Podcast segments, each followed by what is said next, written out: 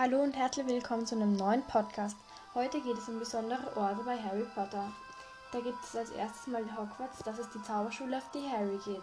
Dann gibt es den Bahnhof King's Cross, von wo aus der Hogwarts Express fährt. Am 1. September fährt dieser immer los. Azkaban. Das ist ein Zauberergefängnis für böse Zauberer. Manche kommen dort lebenslänglich hin, wenn sie einen der unverzeihlichen Flüche anwenden. Dementoren.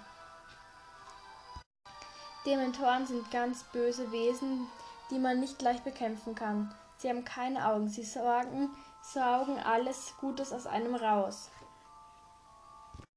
und können mit einem Kuss die ganze Seele rausrauben. Es gibt nur einen Gegenzauber gegen diese bösen Wesen, nämlich Expecto Patronum.